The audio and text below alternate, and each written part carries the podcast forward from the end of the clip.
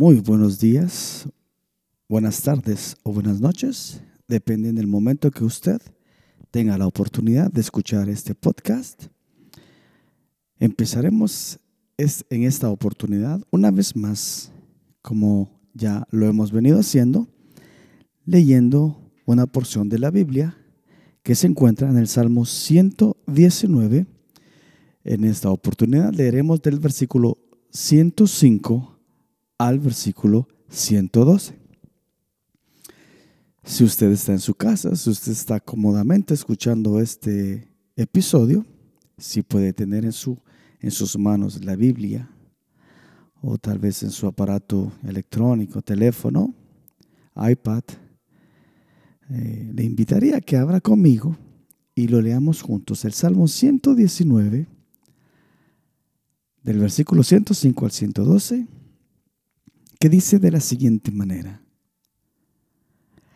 Lámpara es a mis pies tu palabra y lumbrera a mi camino. Juré y ratifiqué que guardaré tus justos juicios. Afligido estoy en gran manera. Vivifícame, oh Jehová, conforme a tu palabra. Te ruego, oh Jehová, que te sean agradables los sacrificios voluntarios de mi boca y me enseñes tus juicios.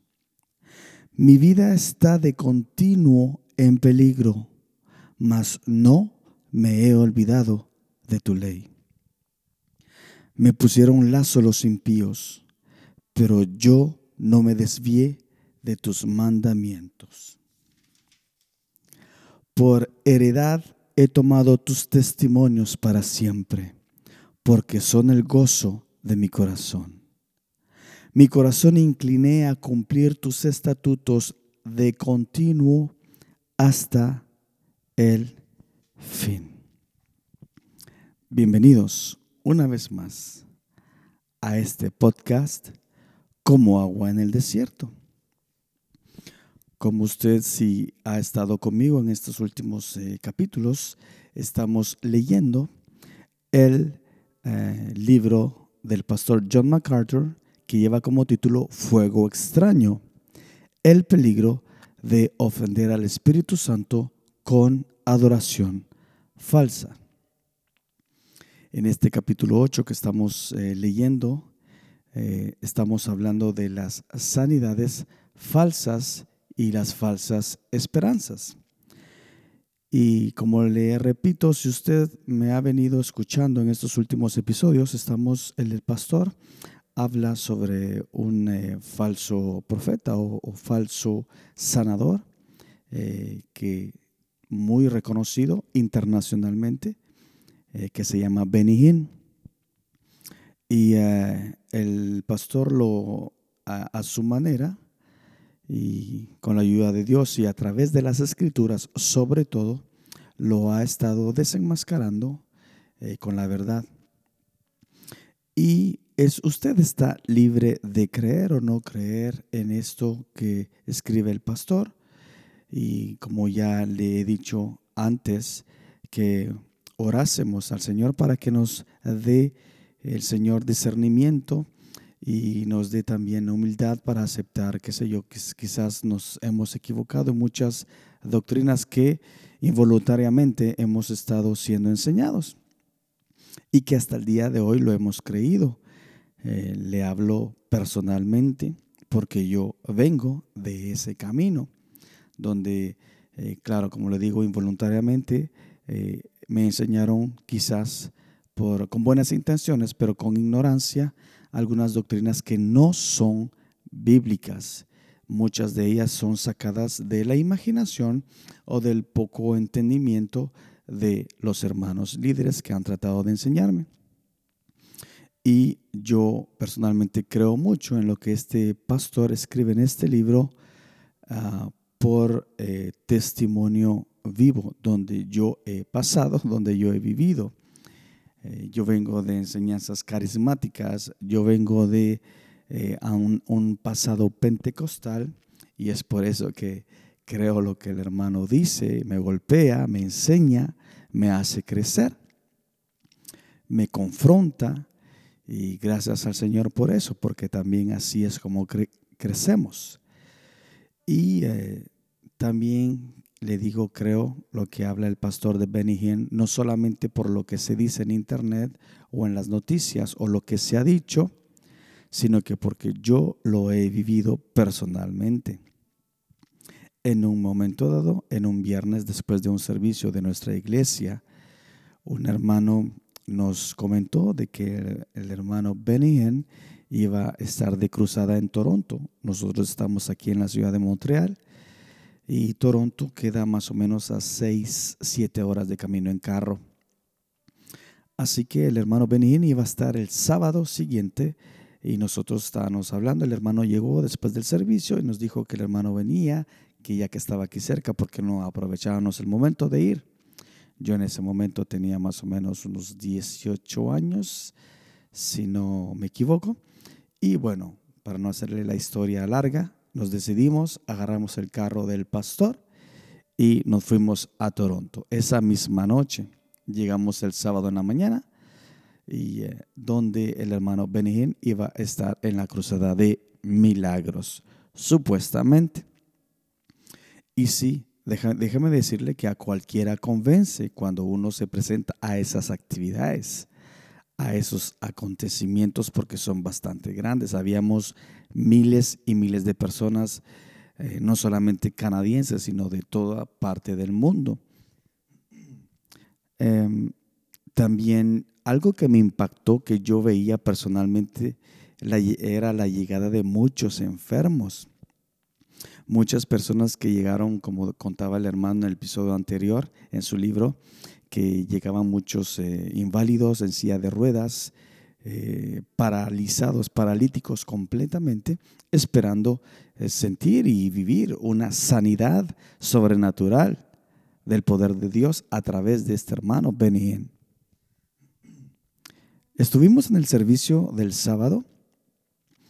empezó, había un ambiente bastante agradable, bastante sublime, celestial, si se le podría amar y de repente pues entran los, músicos, comienza, comenzamos a alabar al Señor, el ambiente ya estaba hermoso, la música estaba a lo más alto y el hermano comienza tranquilamente a entrar y a presentarse y no recuerdo eh, que haya predicado algo, que haya mencionado algunas verdades impactantes, personalmente no recuerdo.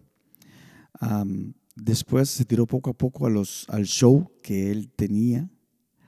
Y em, bueno, como ya muchos de ustedes han de saber o, lo han de ver en internet por YouTube o en muchos videos que ustedes pueden ver, pues es un bastante un espectáculo bastante asombroso. Y después el hermano soplaba a través del micrófono, hacía como un sonido de suplido y que en cualquier lugar del, del teatro, de la arena donde nosotros estábamos, se sentía la presencia de Dios o el hermano iba a soplar milagros a todos los que estaban necesitados. Eh, hermanos, eh, hermanos que nos acompañaban en ese momento caían, estábamos de pie y el hermano decía, cuando yo sople ustedes se van a, se van a caer bajo el poder de Dios. Y sí, ciertamente algunas personas se caían usted, y usted podía escuchar como un sonido de grito de la gente cuando se caía. Aquello era bastante, bastante tremendo. Eh, lo que también a mí me impactó fue que honestamente yo no vi muchos milagros, solamente contaban, había un ayudante del hermano que pasaba y decía, este hermano dice que vino mal, enfermo y ahora Dios lo sanó y ahora puede saltar, si no podía saltar ahora salta, si no podía caminar ahora camina. Y así pasaba uno tras otro, era una fila de la gente supuestamente sanada. Más sin embargo, personalmente las personas que yo veía que llegaron verdaderamente enfermos, que yo los veía físicamente en silla de ruedas, que en realidad se necesitaba la mano sobrenatural de Dios obrando en ellos, tristemente los veía salir de la misma manera sobre su silla de ruedas, paralizados. Entonces, le cuento esto como modo de introducción y como modo de testimonio personal del por qué es que creo lo que el hermano escribe en este libro. Porque yo lo viví, porque yo lo experimenté de primera mano.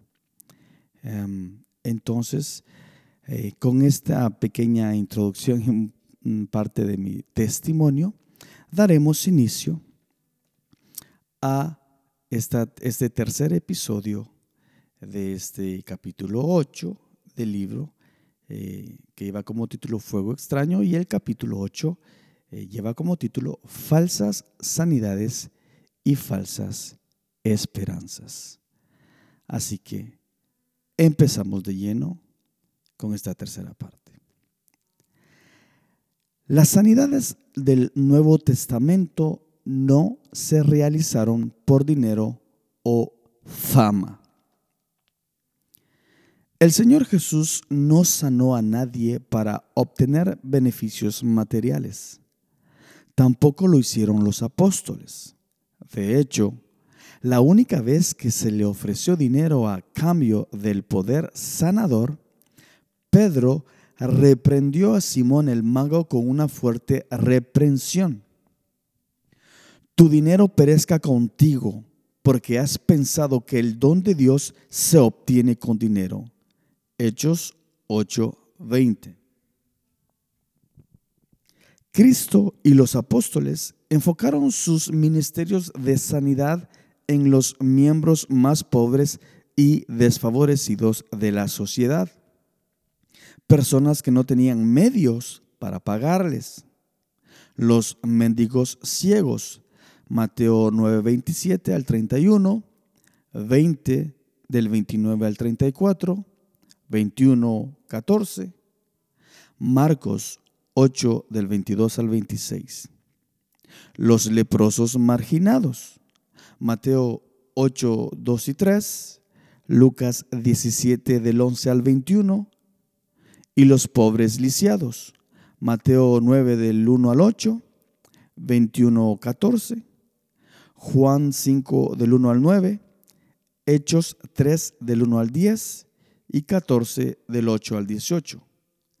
Eran algunos de los miembros más bajos de la sociedad que vinculaba la enfermedad con el pecado. Juan 9 del 2 al 3.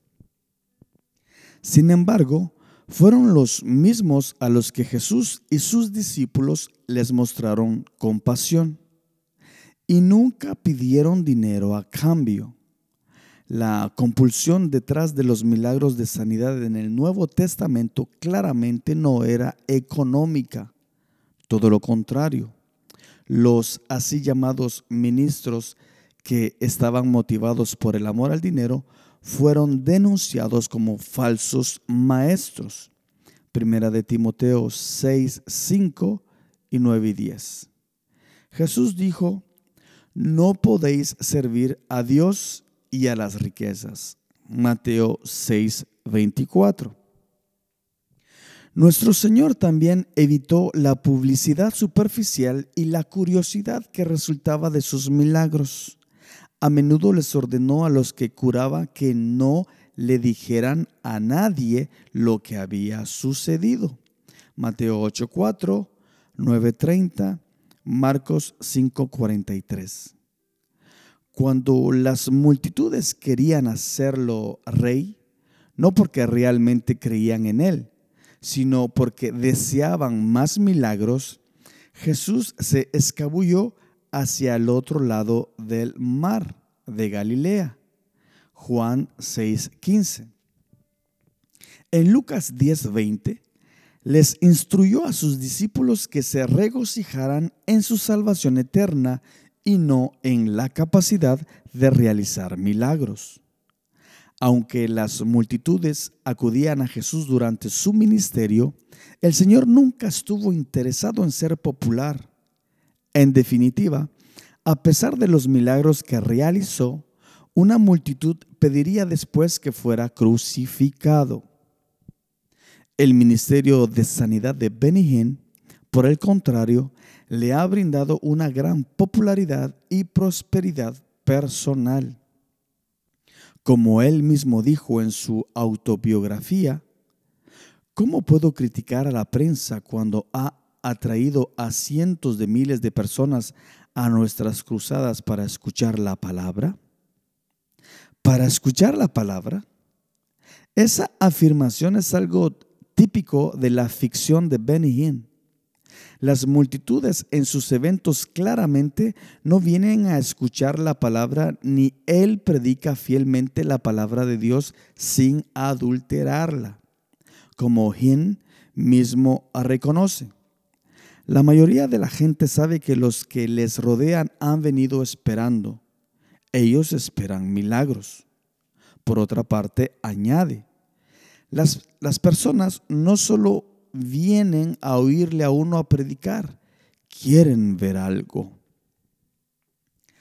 Armado con el mismo mensaje de la, semilla de fe como Oral Roberts, Hinn es más que feliz solo convirtiendo a los buscadores de milagros en donantes del ministerio. Como le dijo a la audiencia en un Praise-a-thon de TBN en el año 2000. Yo creo que Dios está sanando a las personas mientras ellas están haciendo el compromiso de dar dinero esta noche. Hay gente que se ha curado mientras hacía una promesa de dar. El mensaje de Hinan, otro Praise Dawn, se fue igualmente más allá del límite. Haga un compromiso, haga una donación, porque esa es la única manera en que usted va a obtener su milagro al dar su dinero, el milagro comenzará. Tales apelaciones están basadas en el absurdo materialista de dar para recibir de la teología de la semilla de fe, como Hinn explicó en una de sus audiencias televisivas. En sus peticiones de oración, sea específico y luego envíe un donativo. He aquí el por qué. La palabra de Dios dice, da. La palabra dice que uno siembra y entonces cosechará. No se puede esperar una cosecha hasta que usted siembra una semilla de dinero. Así que envíe esa semilla hoy, sea cual sea la cantidad y lo que realmente depende de su necesidad. Alguien vino a mí en la iglesia hace poco y me dijo, Pastor, ¿cuánto debo darle a Dios? Le dije, bueno, ¿qué tipo de cosecha es la que busca? El plan de publicidad es cualquier cosa menos que sutil. Si quiere ser sanado, envíe su dinero. Y si no consigue sanarse es porque no envió suficiente. Al igual que los malvados líderes religiosos condenados en Lucas 20, Benny devora las casas de las viudas como pregonero de una falsa esperanza a cambio de dinero. Y como la viuda pobre de Lucas 21, muchos responden enviándole sus últimas dos blancas. Aunque Benny niega que sus motivos sean el dinero, su estilo de vida revela el verdadero alcance de su avaricia y codicia. Hace unos años se encontró en el vórtice de un escándalo cuando salió a la luz que llevó a un gran grupo del personal y guardaespaldas en un viaje a Europa con él en el Concorde, todo a expensas de los donantes. Los boletos de primera clase en el Concorde costaron 8.850 dólares cada uno. Y durante esa gira de Hin y su grupo por Europa se alojaron en hoteles de cinco estrellas a un costo de más de 2.000 dólares por noche cada habitación. CNN contó esta historia, complementada con un video de Hin y su séquito en el momento que abordaban el Concorde un breve escándalo sobrevino, enfocando temporalmente la mira de la crítica en las grotescas extravagancias de Hin. No mucho ha cambiado desde entonces. Según se dice, Hin gana más de un millón de dólares al año. Vive en una mansión frente al mar, maneja los últimos autos de lujo y viaja en su avión privado. El Concorde ya no es más una opción. Todo mientras a la vez luce accesorios llamativos como un Rolex con diamantes, anillos de diamantes, pulseras de oro y trajes personalizados para que todos lo vean.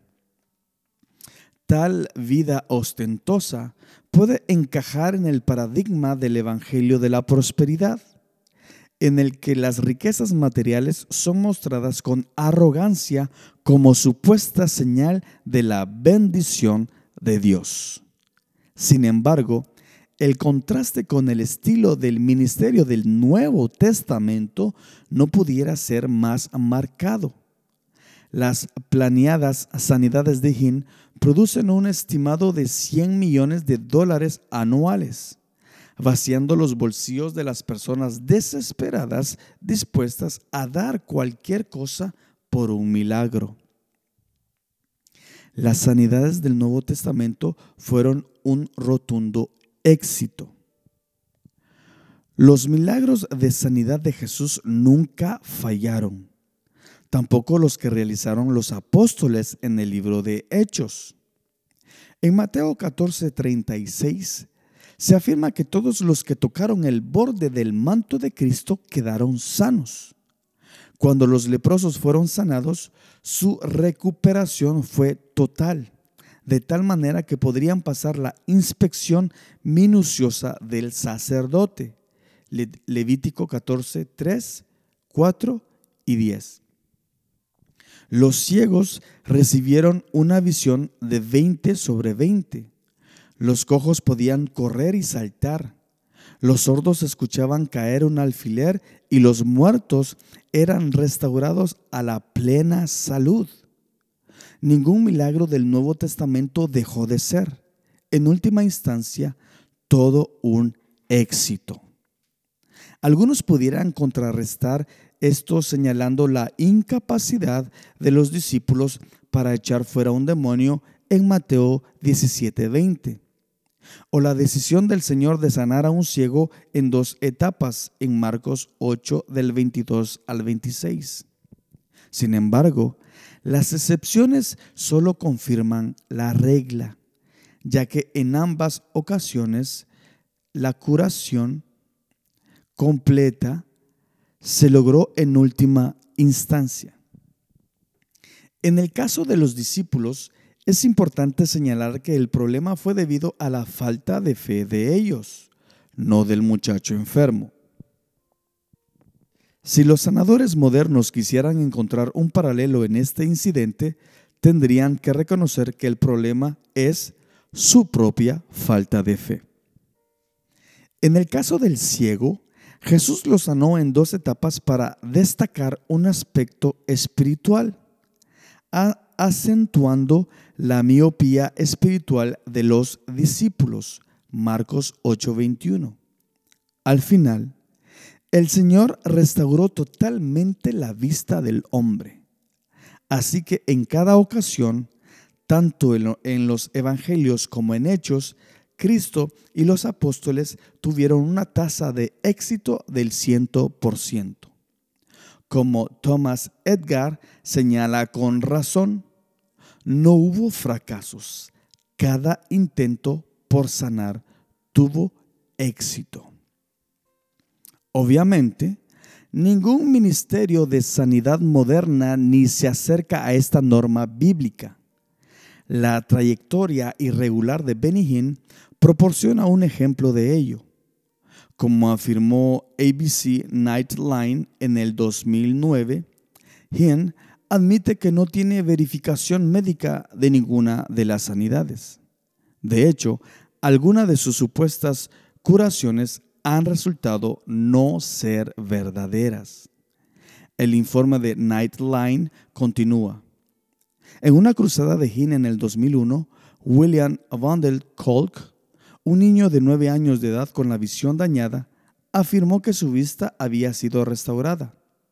Van Kolk tiene ahora 17 años de edad y todavía es legalmente ciego. Frente a los hechos, Hin se vio obligado a admitir, yo no sé por qué una persona no es tocada y sanada. Él dice que a veces ha puesto sus manos sobre personas y no sucedió nada. Los, informes noticiosos hablan de cuatro pacientes gravemente enfermos a los que se les permitió salir de un hospital de Kenia para asistir a una de las cruzadas de milagros de Hin con la esperanza de ser curados. En vez de sanarse, los cuatro murieron en la cruzada. Tales realidades contradicen los reclamos de Hin ha escrito.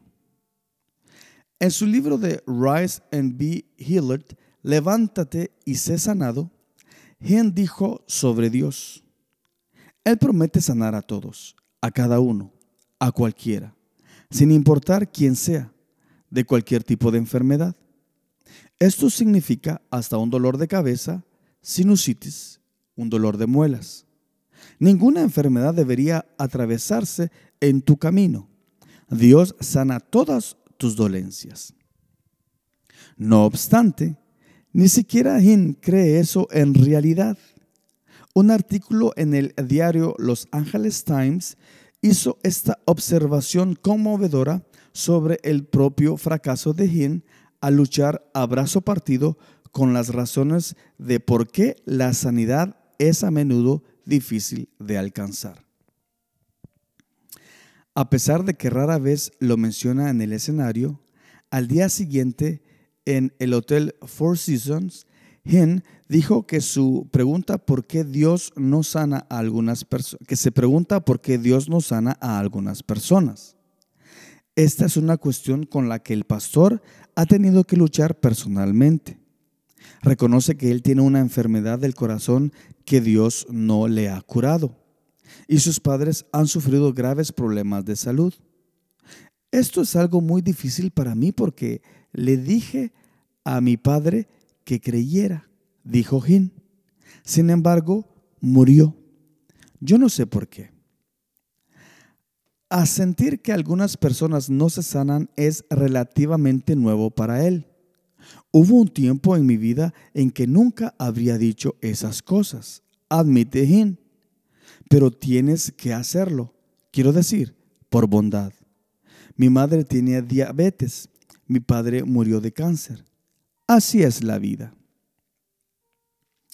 A pesar de que a regañadientes reconoce que algunas de sus curaciones han fracasado, Hen aún insiste en que no es un estafador en busca de dinero. Si yo fuera un farsante, sin duda les devolvería su dinero. ¿En serio? Así que la prueba de que no es un mentiroso y un charlatán es que él sigue estafando a las personas necesitadas y crédulas, aunque inexcusablemente continúa llevando un estilo de vida derrochador con el dinero que ha tomado de ellos. Tal es la lógica de Benny Hinn.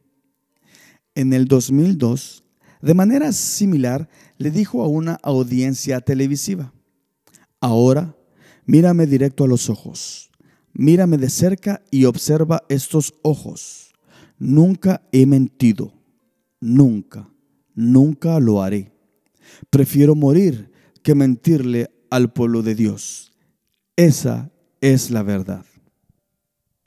En realidad, eso era cualquier cosa menos la verdad eran los vigorosos intentos de Hin por defender sus motivos para evitar un examen más detallado. Después de tener una entrevista con him, William Lovell de Los Angeles Times concluyó. Hin dice que si no fuera por el llamado divino, se alejaría de su trabajo en un instante. No podía mirar en el alma de Hin, pero desde donde yo estaba sentado, veía a un talentoso actor que aprovechaba sus habilidades teatrales y los sentimientos por la condición humana para llevar la vida material de una estrella de cine. No pienso que por un momento él haya creído una palabra de lo que predica o que le molestara que las personas que no recibieron su sanidad milagrosa hubieran muerto. Me lo imaginaba detrás de las puertas de su mansión en lo alto del acantilado Dana Point, riéndose consigo mismo de su buena fortuna al mirar por las ventanas amplísimas hacia el Pacífico, con los surfistas flotando entre las olas, los delfines nadando justo más allá de la línea de surf y los veleros que adornan el horizonte. Se había ganado la lotería con sus acciones protegidas por la ley de la primera enmienda. Bueno, hasta aquí entonces dejaremos esta tercera parte de este capítulo 8. Mañana seguiremos con este tremendo capítulo. Una vez más, gracias por, su, por sus oídos a este podcast, gracias por su presencia y sobre todo, gracias por su permanencia. Una vez más me, gustaría despedirme con una frase del pastor también A. W. Tozer. Y la frase dice así. Una iglesia puede tener todos los programas y actividades del mundo, pero si las personas no están cambiando, es solo un show dominguero. Reciban entonces las bendiciones del cielo desde el salón de mi casa en la ciudad de Montreal, Quebec, Canadá, hasta donde ustedes estén. Bendiciones a todos y hasta la próxima.